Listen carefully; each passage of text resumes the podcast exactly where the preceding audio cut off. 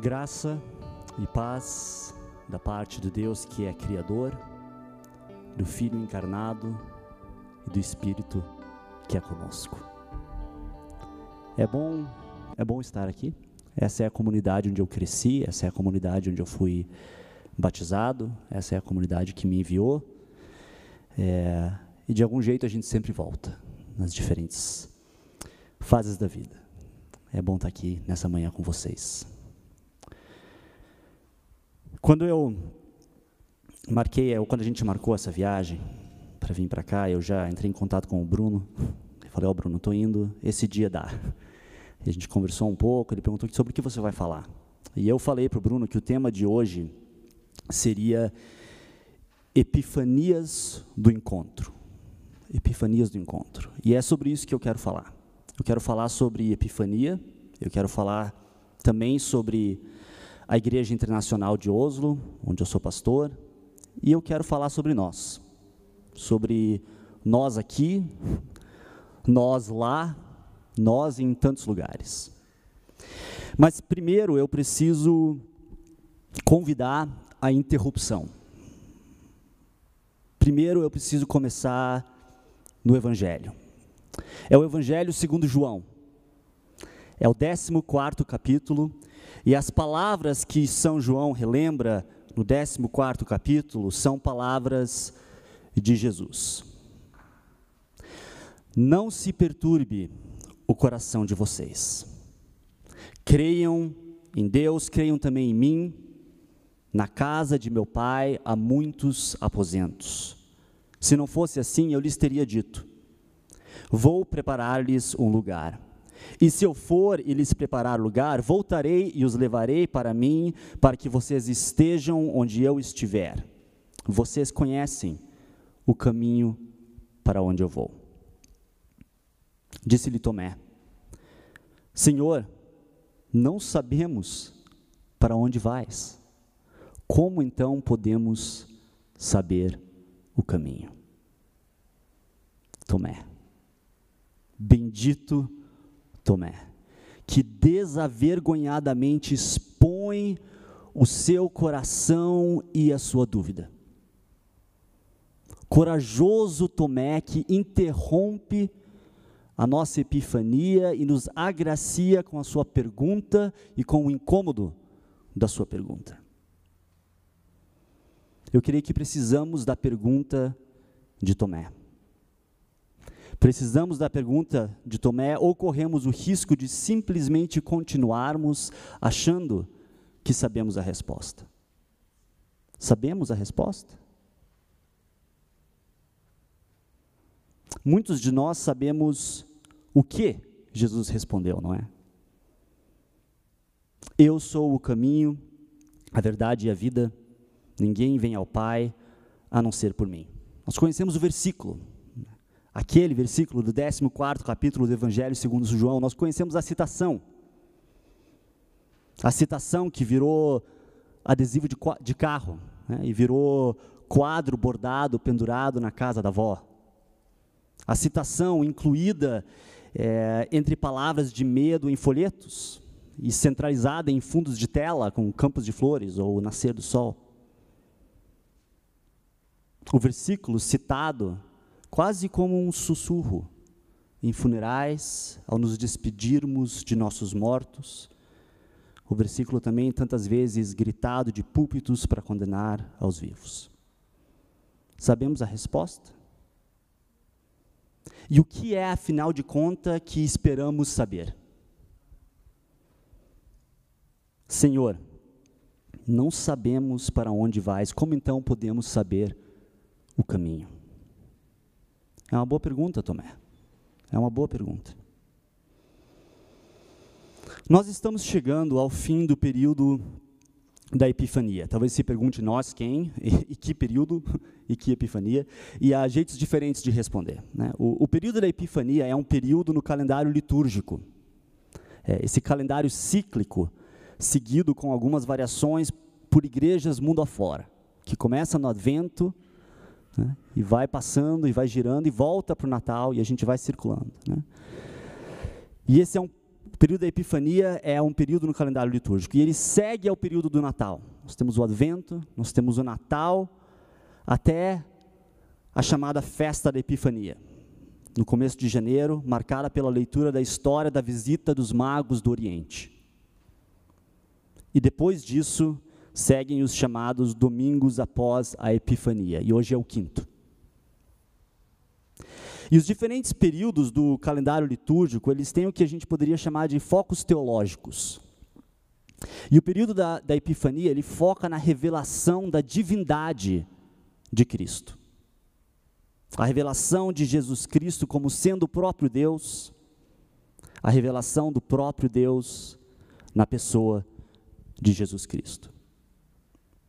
Então, quando eu falo nós, eu poderia estar falando de nós, a igreja de Cristo, né, espalhada, espalhada mundo afora. Mas para mim, pessoalmente, o nós também ele é mais local, ele é mais íntimo, ele tem um, um lugar. Porque esse ano, esse ano litúrgico, começando, começando no Advento, nós estamos seguindo esse calendário litúrgico um pouco mais de perto na Igreja Internacional de Oslo. Essa não era a nossa tradição, mas a gente quis conhecer um pouco mais e passar mais tempo entendendo, conhecendo. Né? Então nós estamos mais de perto acompanhando o calendário litúrgico na OIC, como a gente chama, Oslo International Church, Igreja Internacional de Oslo. É, e essa é uma igreja pequena, uma comunidade pequena, na capital da Noruega, em Oslo. E quando as pessoas me perguntam sobre a OIC, eu digo, olha, o nome, nosso nome não é muito original, mas ele é bem descritivo. É uma comunidade internacional. É uma comunidade de gente de tudo que é canto do mundo e de tudo que é tipo de história de fé. Ou de tentar entender o que é esse negócio de fé. Né? É um lugar de encontro com gente de histórias denominacionais diferentes, histórias culturais diferentes, é, tradições de fé muito diferentes jeitos de aparecer diferentes, jeitos de louvar diferentes, jeitos de perguntar diferentes, jeitos de se encontrar diferentes. E a gente se junta ali numa comunidade. Né? E a gente é comunidade junto. Com todas essas diferenças, com todos esses desafios, com um presbitério que tem gente de países, denominações diferentes, tentando descobrir como é que a gente pode ser igreja junto. E há 12 anos eu tenho pastoreado essa, essa comunidade. As pessoas vêm, as pessoas vão, as crianças crescem.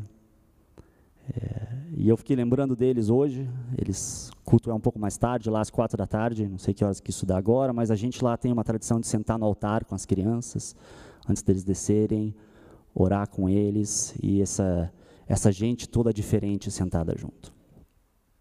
E esse ano é, na UIC, nós começamos uma série de pregações que nós chamamos de ciclos de epifania.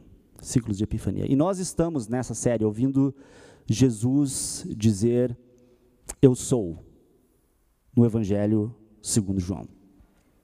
É, João usa, usa isso, ele traz Jesus dizendo de novo, de novo: Eu sou, eu sou, eu sou.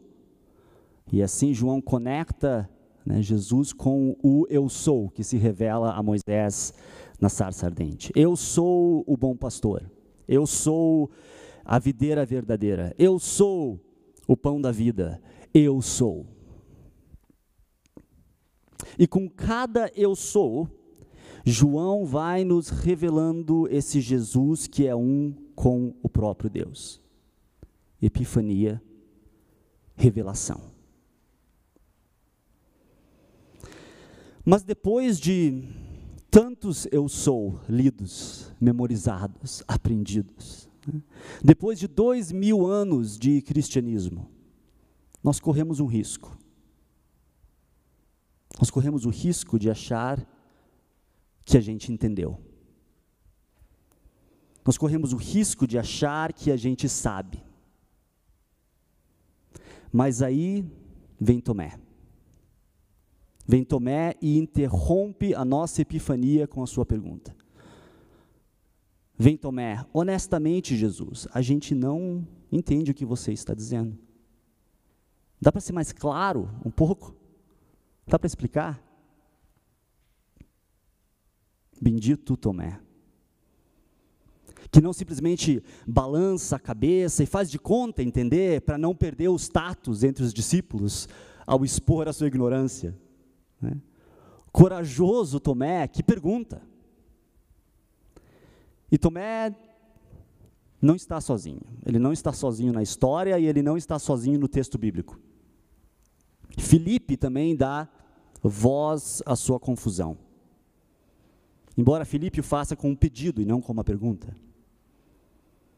Eu sou o caminho, a verdade e a vida, ninguém vem ao Pai senão por mim, diz Jesus, e ele continua: Se vocês me conheceram, conhecerão também a meu Pai, e desde agora vocês o conhecem e têm visto. E Felipe, Felipe não consegue conter a sua inquietude. Senhor, mostre-nos o Pai. E isso nos basta. Mostre-nos o Pai. Senhor, nos ajude a ver claramente, nitidamente. E Jesus responde: Não me conheces, Felipe. Há tanto tempo estou com vocês, Felipe, e você ainda não me conhece. Como é que você diz: Mostre-nos o Pai? Então, tá aí. Tá aí Tomé e Felipe. Agora vocês sabem a resposta. Pronto, né? comunidade do Redentor. Agora vocês sabem a resposta. Será que sabemos a resposta? Mas há uma pergunta mais profunda, eu acho, a ser feita. E ela é, de novo, que tipo de resposta nós esperamos saber? Que tipo de resposta? Que tipo de conhecimento estamos esperando adquirir? A gente pode também chegar de um outro ângulo. Vale a pena refletir sobre o que, que a gente faz com a pergunta, o que, que a gente faz com o pedido. Será que Tomé e Felipe são fracos de fé? Será que eles têm dificuldade de entender?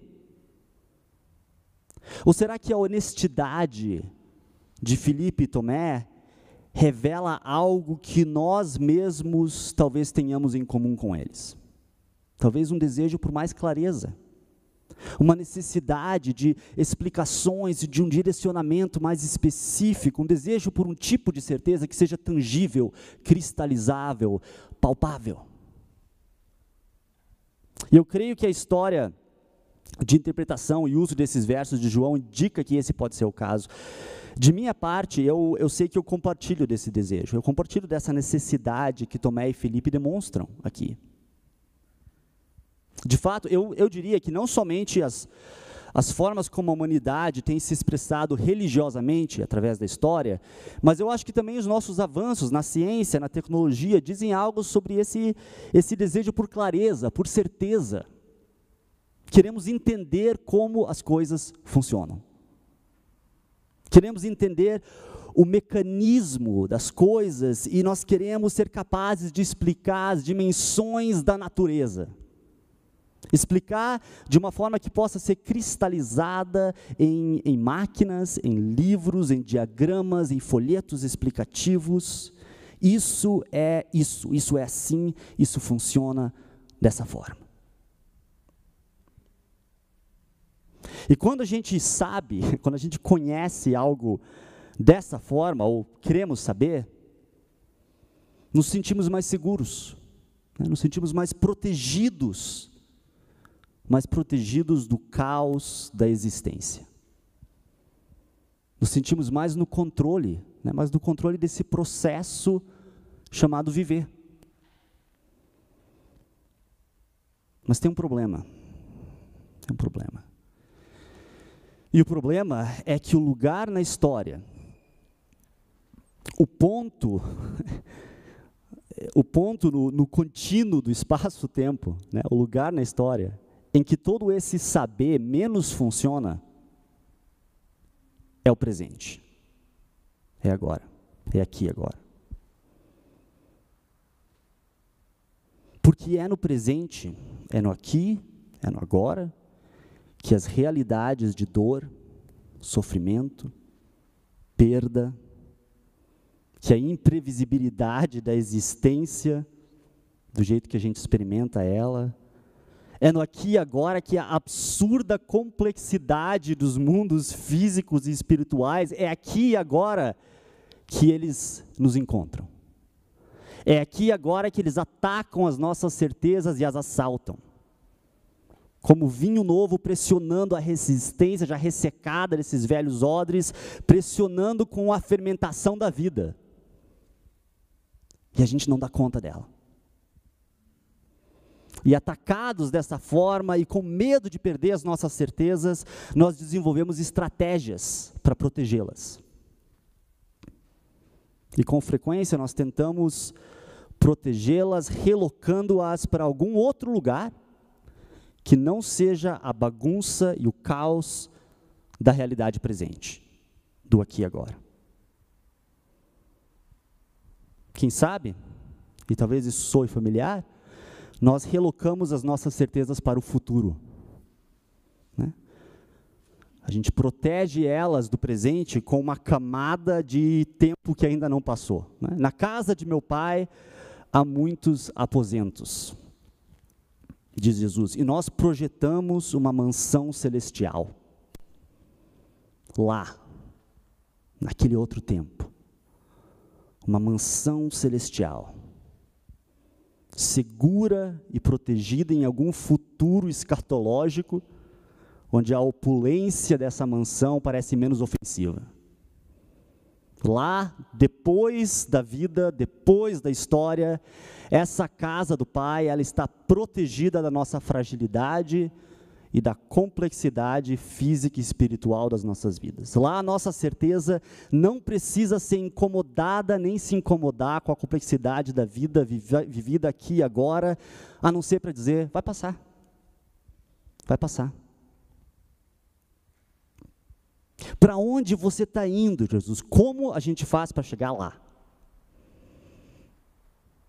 Ou talvez a gente coloque as nossas certezas no papel né, em declarações, em afirmações, em dogmas encapsulados como armaduras e, se necessário, mesmo armas contra a complexidade do presente e, inevitavelmente, também contra as vidas e corpos nos quais essas complexidades se fazem presentes.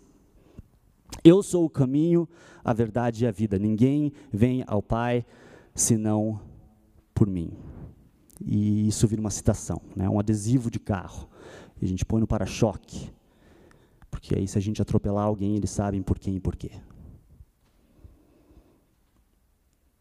O que, que, a gente faz com a pergunta? O que, que, a gente faz com o pedido? E o que, que a gente faz com a resposta que é dada? Que tipo de resposta a gente espera receber? Será que esse texto se disponibiliza para a nossa necessidade de certeza, de clareza, clareza de segurança e, e de alguma forma protege? Acho que dizer o que o texto se disponibiliza é uma pergunta muito complicada. Né? Eu acho que a história testemunha que essa é uma forma com que o texto foi e é frequentemente usado. Mas o que eu descobri ao passar tempo com esse texto, no entanto, é que eu, eu creio que o texto está ciente, que o texto sabe desse nosso desejo e que ele é sensível a esse nosso desejo. De fato, me parece que tanto Jesus como João, né, o que escreve o, o Evangelho, que eles quase que provocam, quase que buscam essas reações de Tomé e Filipe, exatamente porque elas são tão presentes e são tão humanas, são tão nossas. E o Evangelho, ele quer conversar conosco, ele quer conversar com elas mas quer talvez conversar de uma outra forma, diferente do que esperaríamos. Tem algo aqui, é, algo diferente, uma outra forma de saber, uma outra forma de conhecer. E eu vou explicar melhor o que eu quero dizer. Mas para isso eu preciso de novo ler o texto com vocês. E à medida que, que lemos, eu gostaria de convidar você a prestar atenção em como Jesus brinca com o tempo, com a temporalidade, né? Como ele muda a conjugação entre o futuro e o presente de uma forma bastante estranha, bastante peculiar. E eu vou ler com vocês do Evangelho segundo João, capítulo 14, a partir do verso 1 até o 11. E lá diz que o coração de vocês não fique angustiado. Vocês creem em Deus, creiam também em mim. Na casa de meu pai há muitas moradas. Se não fosse assim, eu já lhes teria dito Pois vou preparar um lugar para vocês, e quando eu for e preparar um lugar, voltarei e os receberei para mim mesmo, para que onde eu estou vocês também estejam. E vocês conhecem o caminho para onde eu vou. Então Tomé disse a Jesus: Não sabemos para onde o Senhor vai, como podemos saber o caminho?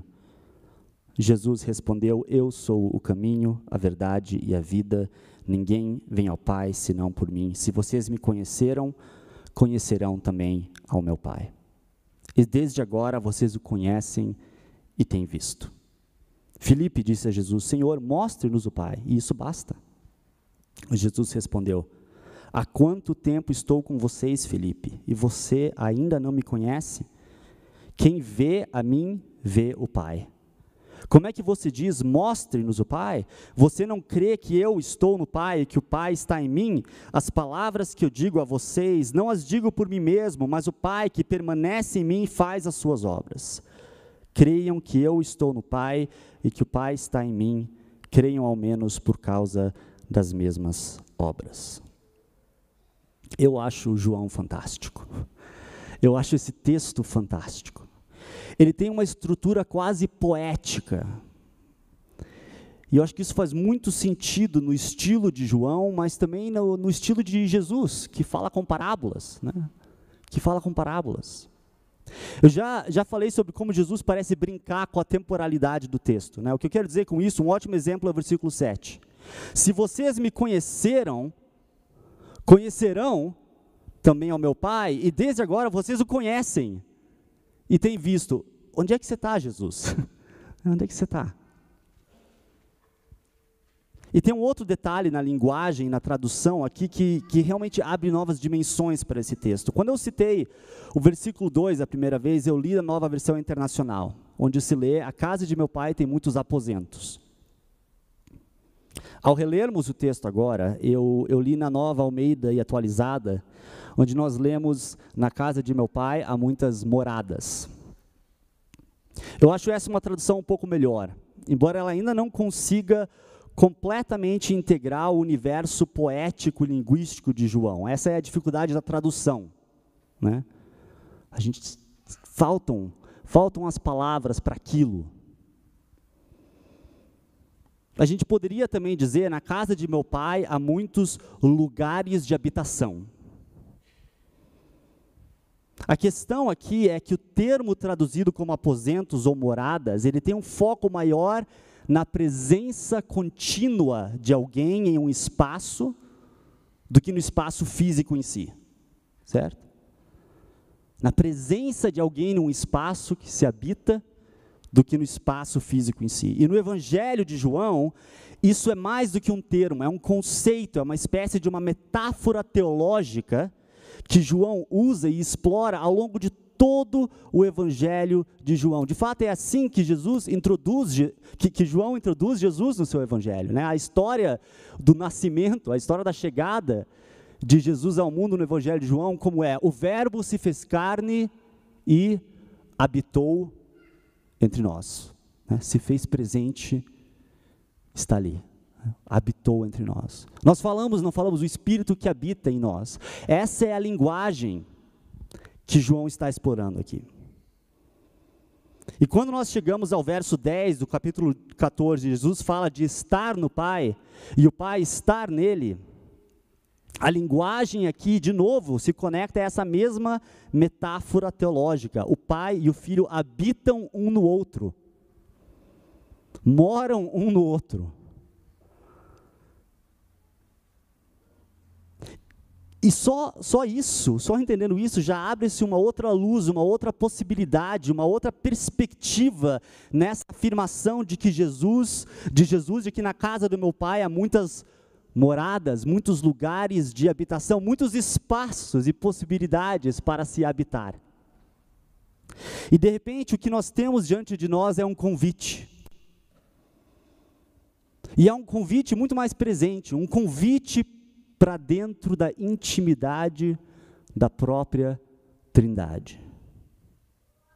E isso faz ainda mais sentido quando nós percebemos que esse texto é, por assim dizer, o texto de Pentecostes no Evangelho de João.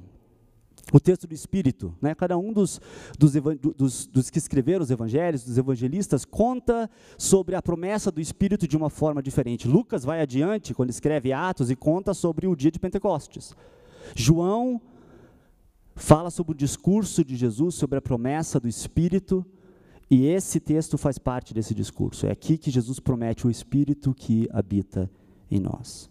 Quando nós percebemos isso, a estrutura poético-teológica do texto se abre diante de nós. Jesus começa com essa linguagem de espaços de morada, de habitação. Ele está no Pai, mas o Pai tem muito mais espaços de habitação que o Pai, em comunidade com o Filho, estão preparando. Preparando para quem? E se a metáfora nos confunde um pouco, né, ela não confunde só nós. Tomé quer saber onde são esses quartos. Ele quer uma certeza tangível, palpável, guardada e protegida em algum lugar. Mas Jesus responde à pergunta de Tomé de uma forma quase mística, com uma outra metáfora, que explora esse próprio desejo de Tomé de poder circunscrever um lugar específico, mas não se trata mais de um lugar. Aí Jesus começa a falar de um caminho. Né? Onde é esse lugar? Eu sou o caminho. Eu sou o caminho. Ele começa então a falar sobre conhecer, né? sobre saber. Não era isso que Tomé tinha pedido por uma resposta? Por conhecimento? Por algo que ele pudesse botar? Um endereço? E Jesus começa a falar sobre conhecer, sobre saber, mas esse conhecer do qual Jesus fala agora é um outro conhecer. Não é o conhecer de algo, é o conhecer de alguém. É o conhecer do outro. É uma linguagem de intimidade. É uma linguagem de relacionamento. E aí Jesus começa né, a, a torcer e revirar a temporalidade e deixa todo mundo confuso. E o Felipe não aguenta essa confusão. E ele desabapa: Jesus, dá para definir melhor o Pai para nós, dá para mostrar como o Pai realmente é. E a resposta de Jesus, ela pergunta. a resposta pergunta: O que significa conhecer alguém, Felipe? Felipe, o que, que significa conhecer alguém? Você consegue definir alguém com um conceito ou com uma abstração? Você consegue discernir o outro, a sua alma, o seu ser, e colocar num quadro negro? Ou é necessário que se mergulhe nesse contínuo conhecer um do outro? Nesse espaço relacional? E como a gente faz isso com Deus? Como que a gente faz isso com Deus? Como é que a gente conhece a Deus em vez de continuar tentando a saber sobre Deus?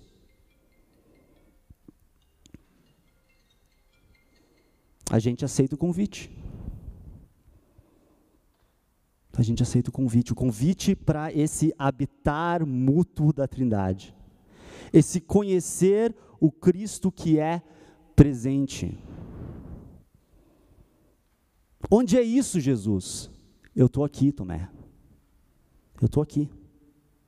Nós estamos aqui. O Espírito vem e vai estar aqui. Escolher conhecer alguém dessa forma é se comprometer a uma forma profunda de conhecer,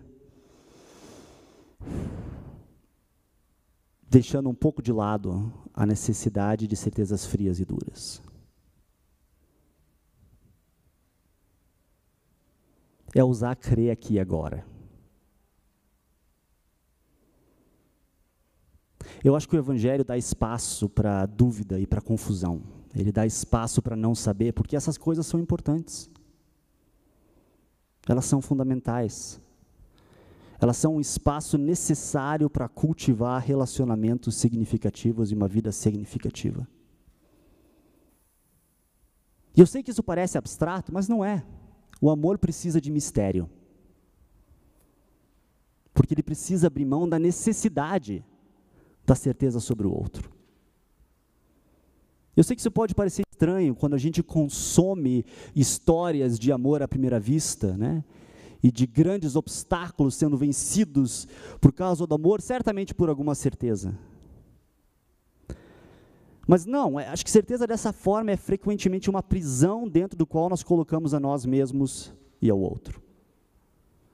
Quando nós presumimos saber tudo o que há para se saber, nós aprendemos não a amar, nós aprendemos a odiar aquilo que assalta e ataca a fortaleza da nossa certeza.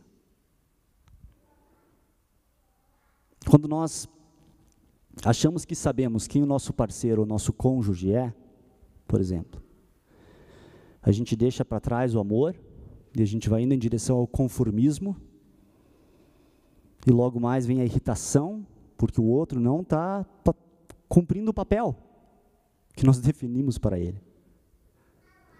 E por fim vem a distância e vem o ódio. O amor precisa de mistério. O amor precisa largar mão de conhecer sobre para poder conhecer o outro. Né? E, e, de novo, isso parece abstrato, mas não é. Por que, por que isso? Por que eu falo sobre isso hoje? E falo isso no contexto de falar sobre a realidade da Igreja Internacional de Oslo e sobre a Epifania. Bom, porque numa comunidade, num espaço, onde a hora que eu entro, né, eu encontro o outro que é bem mais outro, né, se eu presumo saber quem ele é, não há espaço para o amor.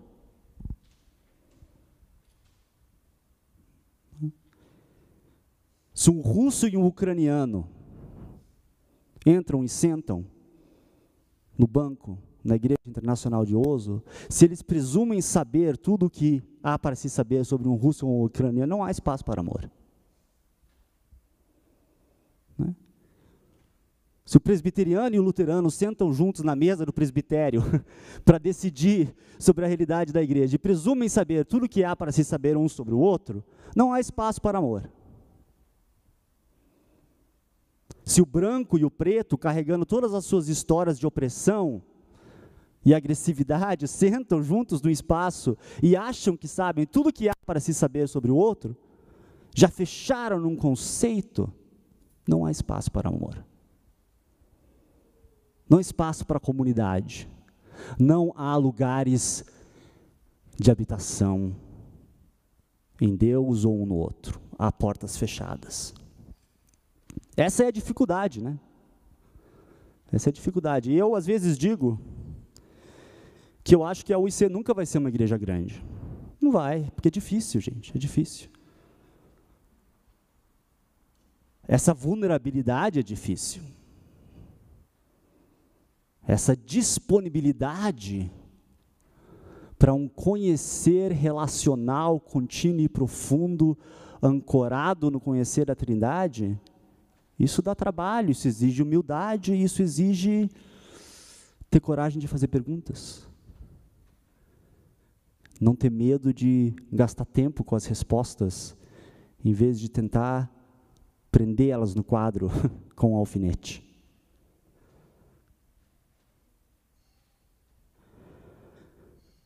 Eu acho que o mundo precisa disso, nós precisamos disso. Né? da possibilidade de aceitar esse convite de Cristo e de deixar Ele transformar como nós encontramos a Deus e como nós encontramos um ao outro. Talvez, talvez até como nós nos encontramos no espelho.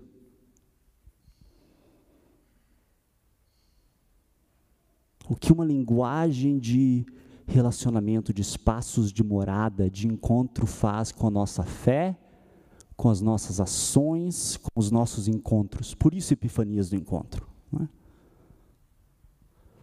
Porque não é no encontro com o Deus, com o outro e com nós mesmos que todas essas coisas que chamamos fé e conhecimento se tornam atos, se tornam abraços ou rejeições, se tornam conversas ou gritarias.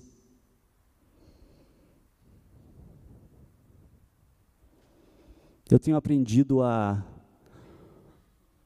abraçar o mistério.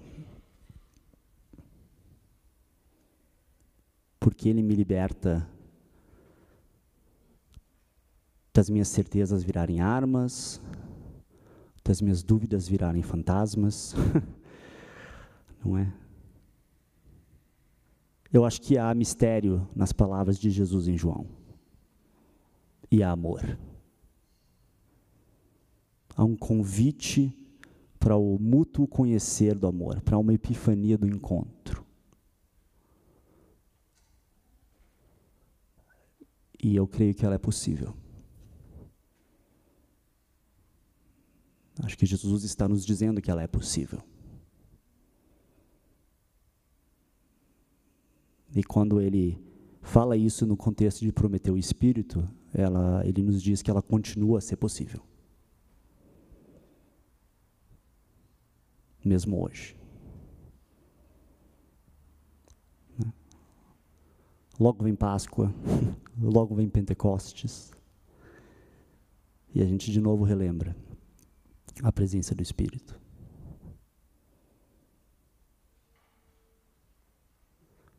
Como que ela muda os nossos encontros.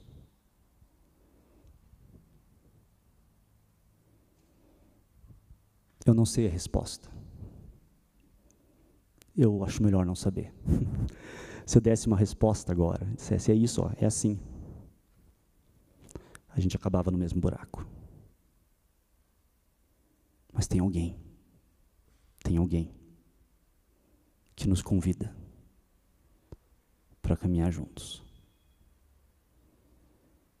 Tem um caminho.